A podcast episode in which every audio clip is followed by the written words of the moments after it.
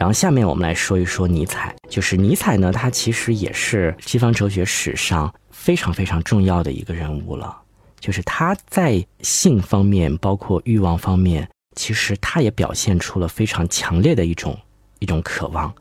就是在他的那本著作当中，就是他曾经说过：“说你到女人那里去吗？别忘了带上你的鞭子。”可能很多人会认为说，他尼采对女人是有着这种极端的仇视啊，或者是说，就是怎么会这样去说说女人呢？但是呢，其实他不是这样的。他不但不仇视女人，而且他非常渴望女人的爱情。他在四十岁的时候爱上了比他小十八岁的女孩莎乐美。对莎乐美呢，她其实是一个怎么说呢？有着这个也是非常有个性的一个女女女女女女孩子。他只愿意跟尼采进行精神上的交往，而不想进行下一步。最终，莎乐美跟尼采断绝了来往，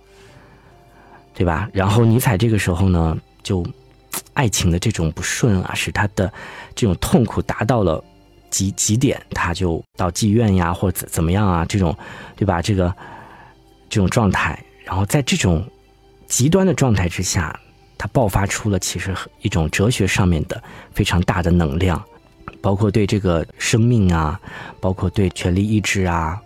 包括他绽放出来这种酒神精神啊，他说上帝死了呀，包括他的超人哲学呀，这所有的一切都爆发出来了。我在做尼采那几章的时候也是非常非常的激动，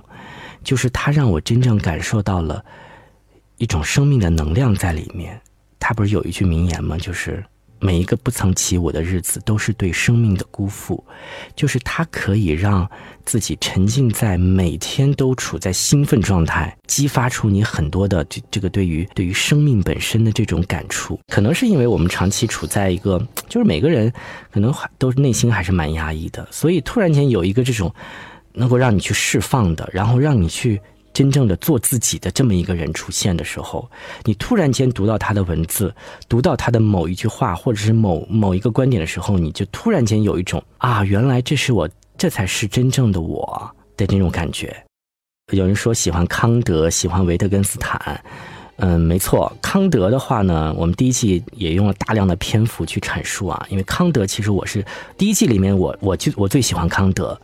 然后第二季里面的话，我最喜欢的是一个是尼采，然后一个是呃呃海德格尔啊，维特根斯坦我也用了很长的篇幅去做。因为维特根斯坦的话，他的就是特别讲究逻辑性嘛，就是大家会听到这个这个维特根斯坦的话的这个语语言图式啊，这个语言游戏啊，这种它的非常的精密化，就是。学完维特根斯坦，你的这个整个的逻辑思维其实是能够有一个大的提升的。